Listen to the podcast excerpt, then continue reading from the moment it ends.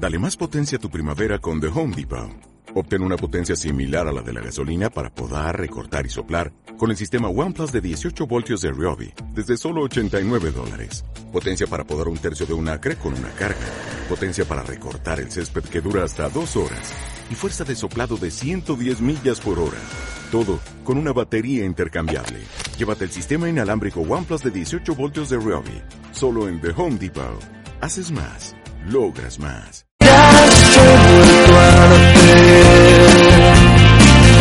Cada vez que tú me miras me vuelvo a sentir bien.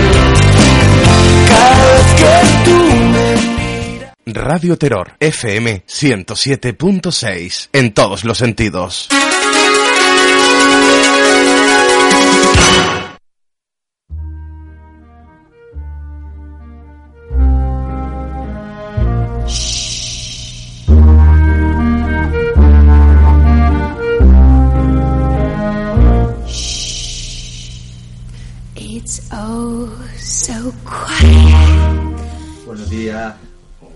Tardes, siempre digo lo mismo. Buenos días, buenas tardes, eh, siempre digo lo mismo. No, estamos en esa hora en la cual unos han almorzado y otros estamos por hacerlo. Eh, bueno, bienvenidos al programa número 8 de Educar en Familia. Hoy he querido hacerlo eh, referido a un tema que es el, el bullying o el acoso escolar. Sé que el curso está terminando, igual esto es un programa más, más cercano a, al principio del curso, ¿no? Pero bueno, es un tema que yo creo que, que está ahora muy en boca de todos y de todas y, y yo creo que es un tema de, muy, de mucho interés, no yo creo que sobrepasa muchas veces la índole de lo escolar solo. Eh, Dese en cuenta que incluso con, con las redes con las redes sociales y con el internet ahora el, el acoso no solo se ciñe, dicho de alguna manera, a los centros escolares, ya, ya incluso hay acoso virtual, ¿no? El ciberbullying que le llaman. Entonces, bueno, es un tema yo creo que es interesante abordarlo en cualquier momento del año, aunque ya se acerquen los días buenos y las vacaciones. Eh, bueno, revisando un poco la actualidad, eh, me salen millones de artículos. Yo creo que todos los días sale algún artículo sobre, sobre este tema, sobre el tema del acoso. Y, bueno, incluso salían estadísticas eh, eh, de un estudio realizado entre septiembre del año 2014 y junio del 2015 eh, en escolares de los centros.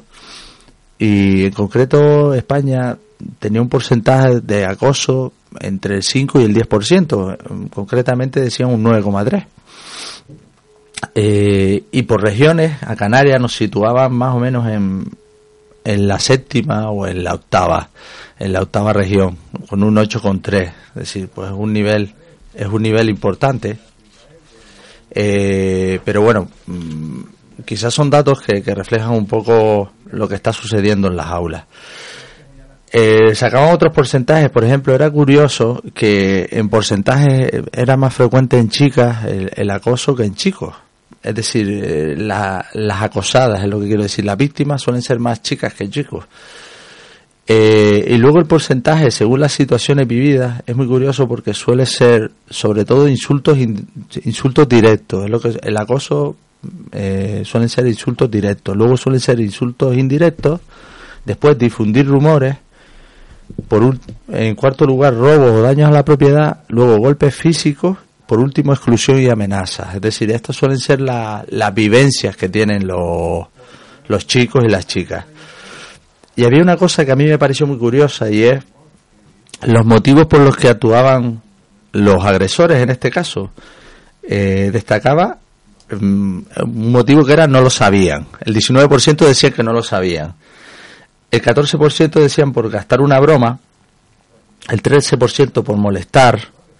El 9, casi el 10% por, por vengarse de él o de ella. Eh, otros porque tienen manía. Eh, uno que es muy curioso, que es bastante importante, que es por sus características físicas, que es el 8%. Eh, era importante mm, o estos datos son importantes porque nos hacen reflexionar. Eh, en el país, en el, el 28 de abril de este año, del 2016, hablan eh, de que, digamos, el acoso eh, el año pasado mm, generó más de 25.000 llamadas a la Fundación ANAR de ayuda de- a niños y adolescentes en riesgo para detectar algún caso. No- nos generaban algunas conclusiones, entre ellas que normalmente el riesgo de acoso se, se concentra entre los 11 y los 15 años y que la mayor parte de las víctimas, como veíamos antes, son niñas. Y niños también con alguna particularidad. Cuando hablamos de particularidad hablamos de diferencias, que son un poco diferentes.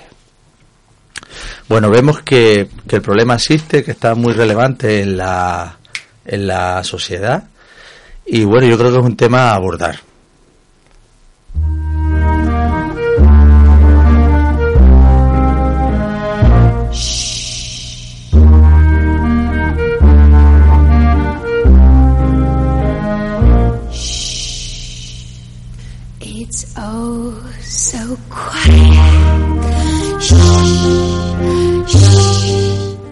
Bueno, con todo este mareo de datos, eh, se me ha olvidado un poco decir qué es el acoso. El acoso escolar es cualquier forma de maltrato físico, verbal o psicológico que se produce normalmente en- entre escolares. Eh, normalmente hablamos de que debe de ser reiterado, quiere decir, y a lo largo del tiempo, no, no tiene que ser solo una vez. Problemas puntuales, como veremos ahora, los hay en todos los centros, eh, porque bueno, cuando donde hay pues una reunión de personas siempre surgen discrepancias y un centro, un centro escolar, pues son muchísimas gente conviviendo durante una- unas cuantas horas, entonces pues pueden surgir. Bueno, ustedes saben que yo siempre intento, en la medida en que pueda, cuando abordo un tema, entrevistar a alguien. Hoy tenemos, bienvenido Goyo, hoy tenemos a Goyo. Eh, Goyo es el jefe de estudio del Instituto de Terror. Y bueno, voy a decirlo así, Goyo, es un poco el responsable de, Sí, sí, sí. de, de la convivencia, ¿no? Es decir, eh, digamos que los jefes de estudio tienen entre sus funciones, pues, garantizar la adecuada convivencia en un centro, ¿no? Bueno, pues, eh, Goyo, digamos que al, al tener la entre- el- esa responsabilidad, pues también, digamos que es miembro del, del equipo, no sé cómo llamarlo, el equipo Equipo de convivencia. el equipo de convivencia, eh, que son unos cuantos profesores eh, que se encargan un poco de, vamos a decirlo así, si me permite Goyo, no sé si es lo correcto, administrar una cierta justicia o una para una adecuada convivencia en el centro. ¿Podría decirlo así?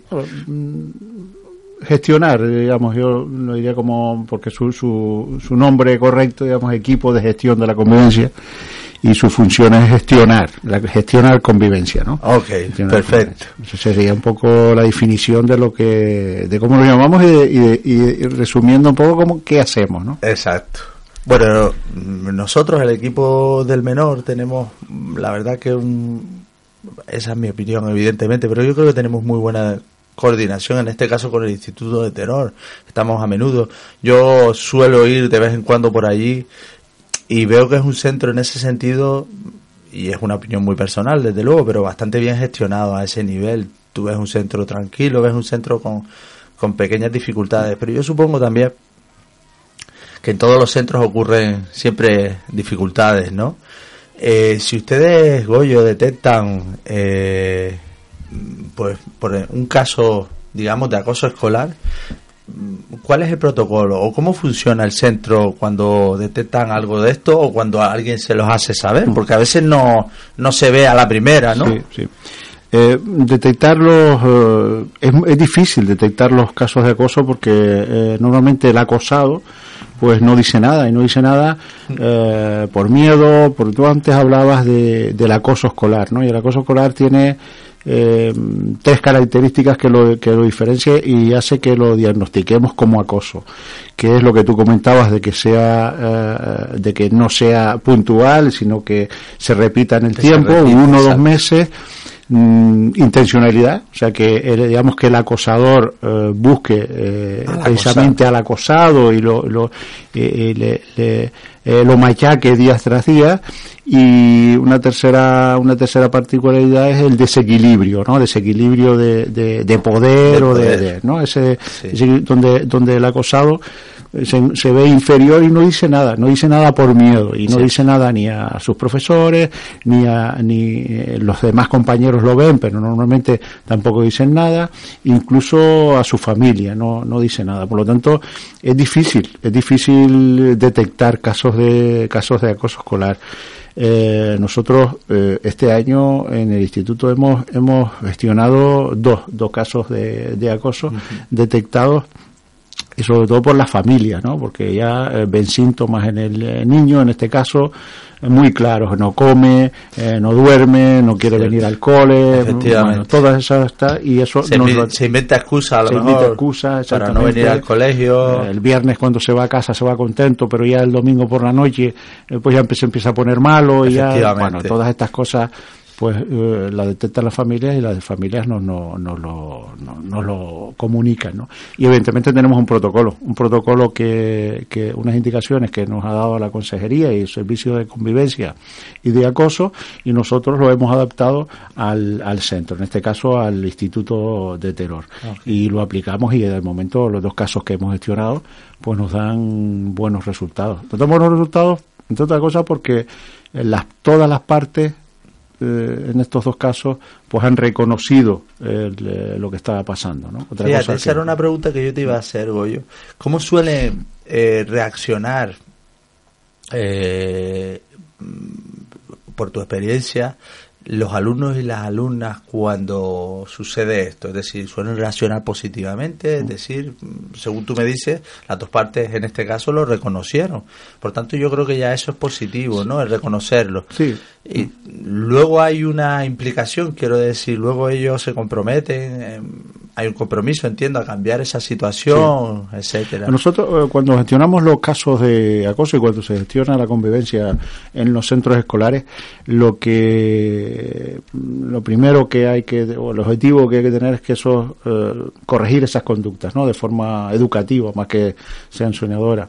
Y n- normalmente tú comentabas antes, ¿no? Que, que el acosador muchas veces no es consciente de lo que hace Sí. y por lo tanto necesita ayuda al acosado, evidentemente, y es lo primero que tenemos que parar, ese acoso, sí. pero también necesita ayuda al acosador. Cierto. El acosador muchas veces también De necesita hecho, ayuda. de hecho, fíjate, en los estudios siempre lo que dicen eh, es que el acosador en muchos casos coincide con que también sufre violencia. También, sí. Es decir, puede ser violencia en el hogar o, o de otras maneras. En su ambiente, en su, en su círculo. Y también hay una falta posiblemente de habilidades sociales Sí. y de formas o estrategias para resolver los problemas que no Mm. sean solamente conflictivas. Sí, sí, eh, está claro que, que se da esas situaciones y hasta ahora normalmente la, el problema es cuando la parte, digamos, el acosador no reconoce. Ya el protocolo, una vez nosotros mm, hacemos una serie de gestiones y ya tenemos claro lo que ha pasado y tenemos confirmado que, eh, que, eh, qué pasa y, qué, y, cómo es la situación que se está produciendo, hablamos con el acosador, ¿no? Pe- Pero solo, solo en ese momento, hablamos con el acosador y, o lo entrevistamos. Y ya, evidentemente, eh, nosotros vamos a entrevistar sabiendo lo que, lo que ha pasado. Lo normalmente, normalmente el acosador reconoce, sin, incluso sin decirle el nombre del acosado, reconoce lo que está haciendo o se identifica en la entrevista que nosotros le hacemos, ¿no? se identifica y lo reconoce. Eh, puede ser que no. Evidentemente, si eh, eh, no se reconoce la situación y, si, y encontramos dificultades tanto en los casados como en la familia, pues ya la gestión del conflicto pasa a los servicios de acoso de la consejería, ¿no? Claro. que son servicios más especialidad, especializados con psicólogos clínicos que se encuentran Posiblemente de demande temas. otras soluciones Y- diferentes. Exactamente, pero si no, si, lo, si, si, si se reconoce, pues las soluciones que, que aportamos nosotros son más bien educativas y evidentemente un seguimiento posterior a esa Claro, situación. es que fíjense, yo para mí este tema es importante y si lo integro dentro de educar en familias precisamente porque es un problema educativo, Mm. es cierto lo que dice Goyo, Eh, es un problema educativo porque yo entiendo que tanto el acosador como el acosado eh, en este caso el agresor como la víctima, los dos tienen carencias. Mm. Unos las tienen de un tipo, otros de otro, pero los dos tienen carencias y esas carencias solamente las, las va a solucionar la educación en este punto. Y ahí, en ese concepto de educación, es lo que siempre hemos hablado aquí desde este programa, que, que nos integramos todos. Se integra la familia, se integra el centro. El centro, evidentemente, lo gestionará en el periodo en que los dos estos dos chicos están ahí, pero, Sí, sí. pero luego en casa las madres y las padres, las, las madres y los padres deberemos de hacer alguna cosa también. Sí, sobre todo en esa franja de edad que dices tú, más eh, evidentemente es 11 y así, 15 ¿no? De, de 12, 13, 14 años, eh, pues esa franja de edad, pues los padres, pues debería, eh, debemos, pues estar atentos al comportamiento de nuestros hijos en, en, en casa. Sí. Eh, y todo esto son indicadores que no quiere comer, que no quiere que duerme mal, que cuando que se pone mal le duele la barriga, ya le duele la cabeza. cuando te- bueno, todos estos son indicadores que nos están eh, que nos están diciendo que algo pasa. Efectivamente. Eh, en, en tu experiencia también, hablábamos antes de que por lo general los chicos suelen reaccionar, por lo menos los casos que, que ustedes han gestionado positivamente. También existe implicación por parte de la familia, Goyo. Es decir, ellos mm, se comprometen también a, de alguna manera a corregir estos actos. Sí, muchas veces las familias de los acosadores se sorprenden y se sorprenden de una manera, manera impactante, ¿no? Que, que su hijo, que, que, que su hijo tan, tan, eh, tan, tan bueno que parecía y tan, pues haga estas cosas, ¿no? Y suele pasar, y suele pasar por lo que comentábamos antes, que el acosado, pues no es consciente de lo que hace, no es consciente del daño que puede causar, ¿no? Y una, una vez se pone en el lugar o, o- o- o se intenta que se ponga en el, en el lugar del acosado, de la- del acosado pues eh, cambia totalmente su actitud y, y muchas veces pues corrige bien ese, ese, eh, esa conducta. Esa conducta, sí. Aparte de, evidentemente, situaciones de acoso, hablábamos antes de que existe pues, un plan de convivencia en los centros. eh, ya no hablamos de acoso, de situaciones de acoso, Goyo, sino hablamos de, de, de otras cosas. ¿Qué, qué, qué problemas de convivencia suelen existir? Bueno, aparte? los problemas de convivencia son los mismos que tienen todos los institutos, ¿no? Y yo siempre digo que el instituto o el centro educativo que diga que no tiene problemas de convivencia, pues si yo fuese padre y algún instituto, algún centro me dice que no tiene problemas de convivencia, igual no matricularía yo ahí a mi hijo, ¿no? Porque eh, problemas de convivencia existen. Eso Pero es que lo- yo claro. creo, Goyo, que existen hasta en las casas. hasta en las decir. casas, imagínate en un centro como el nuestro que tiene cerca de 900 alumnos de distintas edades, eh, 70 profesores, mira si no van a existir problemas de convivencia, como dices tú, hay problemas de convivencia en tres personas en la casa, ¿no? Es claro que hay problemas de convivencia y todos los días, pero bueno, intentamos gestionarlo. La mayoría de esos problemas de convivencia son digamos, mm, aplicando un, poco la terminología que del decreto de 2011 de convivencia en un centro son de carácter leve, es decir, eh, pues alumnos que interrumpen las clases, alumnos que levantan la voz en un determinado momento al profesor, alumnos que están donde no tienen que estar en un determinado momento, bueno, esos son la mayoría de los casos y, y- y ahí se queda y se gestionan bien, en colaboración siempre con la familia, eh, tenemos un protocolo sancionador que, que, que- que- que, bueno, eh, está ahí y se aplica cuando hay que aplicarlo, evidentemente, pero lo que más nos interesa es la prevención de los conflictos, Sí, ¿no? y educarlos- educarlos en esa, en esa, en esa nivel ¿no? más que muchas veces la sanción quizás es el último recurso que queda Sí, sí. Pero bueno si se puede resolver de, de, de otra manera más educativa siempre es mucho mejor Sí, muchas veces no es la solución, ¿no? Porque mm, echar a un, a un niño de 12 años a su casa tres días, pues eso poco poco bien le va a hacer. A veces no queda otro remedio, ¿no? efectivamente Pero, pero bueno, se intentan buscar otras soluciones. muy bien oye eh, es un placer la verdad es que ya digo creo que que hay una gestión bastante buena como tú bien decías hablamos de 900 alumnos y 70 profesores es decir es una comunidad amplia por tanto yo creo que es complicado y como siempre va a haber eh, problemas de convivencia de una forma Sí, u otra y es, eh, que, que- que es algo de todos, ¿no? La convivencia es algo de todos. Nosotros también es interesante decirte que en el centro eh, estamos llevando a cabo un programa de mediación entre iguales, ¿no? De alumnos y vamos a formar eh, ahora en el mes de junio pues a 30 alumnos mediadores, ¿no? Y bueno, hay profesores que también se están formando en la mediación y bueno, con toda esa cantidad de gente eh, participando en la convivencia del centro y resolviendo los conflictos de forma pacífica, pues evidentemente mm, estamos en la dirección. Yo creo que estamos en la sí, dirección. sí, sin duda, sin duda que, que es la dirección, porque hablabas tú antes de una palabra fundamental, que es prevención, ¿no? Y, y esa palabra no mm, posiblemente nos, nos lleva a por lo menos a disminuir el número de conflictos. Si, si somos capaces de prevenir, eso nos lleva a, a disminuir el, el- los roces que van a existir con esta Sí. convivencia y con todo esto. Está claro que sí, está claro que... Pues, Goyo, te lo agradezco muchísimo que hayas estado por aquí y, y bueno, que siga un poco la convivencia Pues nada, gracias tan a- pacífica. Gracias a ti por invitarme y cuando quieras estamos dispuestos siempre a hablar de estos temas que, que son interesantes, ¿no? Son muy interesantes. Gracias, Goyo.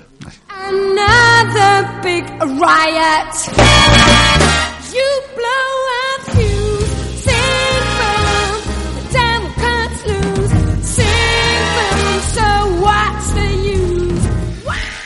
Bueno, ustedes saben que cuando abordamos estos temas eh, y cualquier otro tema educativo, yo siempre considero que cualquier aspecto es educativo y la música también lo es.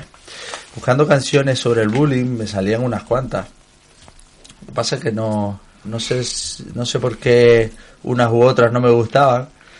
Y, y también yo tenía la intención de hacer un poco, pues quizás de darle ese tono positivo a este tema que es bastante duro. Y, creo que en este caso el entrevistado Goyo me lo facilitó porque realmente le dio un tono positivo en el sentido de, tratar de, de educar en positivo. Pues la canción que, que hoy vamos a poner eh, igual no tiene que ver con el bullying, pero dice Beautiful Day, que es un día precioso, entonces pues quizás eh, también puede ser un mensaje de ánimo para todas aquellas personas que tienen un problema. Es una canción de un grupo que se llama U2, rockero, la escuchamos un poquito y terminamos hablando, dando unos consejos.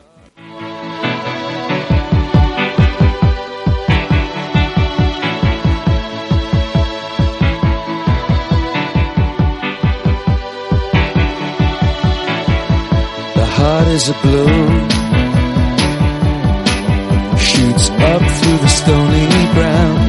There's no room. No space to rent in this town. You're out of luck. And the reason that you had to care The traffic is stuck.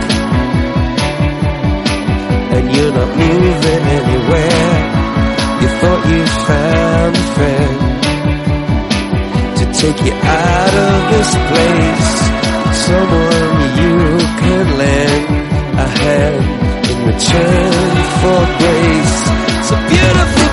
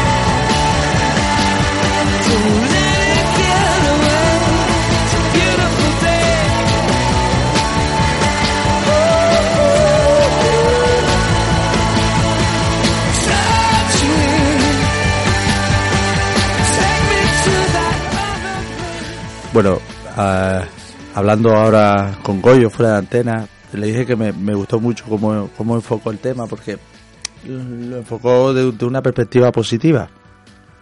Y es un tema bastante serio y duro y, y yo creo que, que todos debemos de hacer un esfuerzo por, por quizás buscar eh, soluciones positivas a un tema tan duro, en plan de soluciones sobre todo, cuando digo positivas son soluciones educativas. Hablábamos antes de sanciones que posiblemente a veces no resuelvan mucho los problemas. Y me hablaba de la importancia de esa mediación a la que le dedicamos poco tiempo. Posiblemente otro día igual le dediquemos más porque yo creo que es bastante interesante.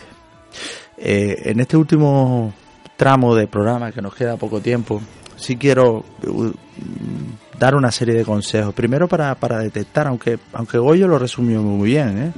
Goyo casi lo dijo, cómo detectar en algún momento si, si mi hijo o mi hija están, están sufriendo acoso escolar. En primer lugar, mi hijo mi hija va a presentar cambios bruscos de humor, seguramente va, va a estar o muy nervioso, o muy enfadado, o muy triste.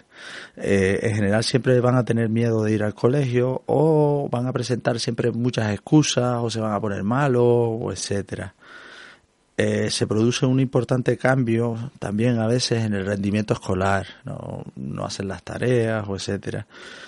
Y otro aspecto importante es que no suele contar muchas cosas sobre lo que ocurre en el día a día en el centro, en el colegio. Entonces, mm, estos son pequeños indicadores y evidentemente siempre ateniéndonos a que mm, eh, esto sea constante en el tiempo, es decir, no una cuestión puntual de uno o dos días, sino que sea a menudo. Como hemos visto antes, desde el centro escolar se, ya se toman medidas para abordar el acoso escolar. Ya tienen un protocolo, tienen un plan de, convivencia en el centro, pero también supongo desde los temas transversales que lo hacen, educan en el respeto a la diversidad. Pero como ustedes bien saben, esto es un programa eh, en donde nosotros hablamos de madres y padres para educar en familia. Y nosotros, ¿qué podemos hacer? Por ejemplo, para prevenir, para prevenir todos estos comportamientos, es decir, para educar a nuestras hijas y nuestros hijos, para que uno eh, no se conviertan, si, nos, si me permiten decirlo así, en futuros acosadores y acosadoras, o simplemente no sufran ese acoso.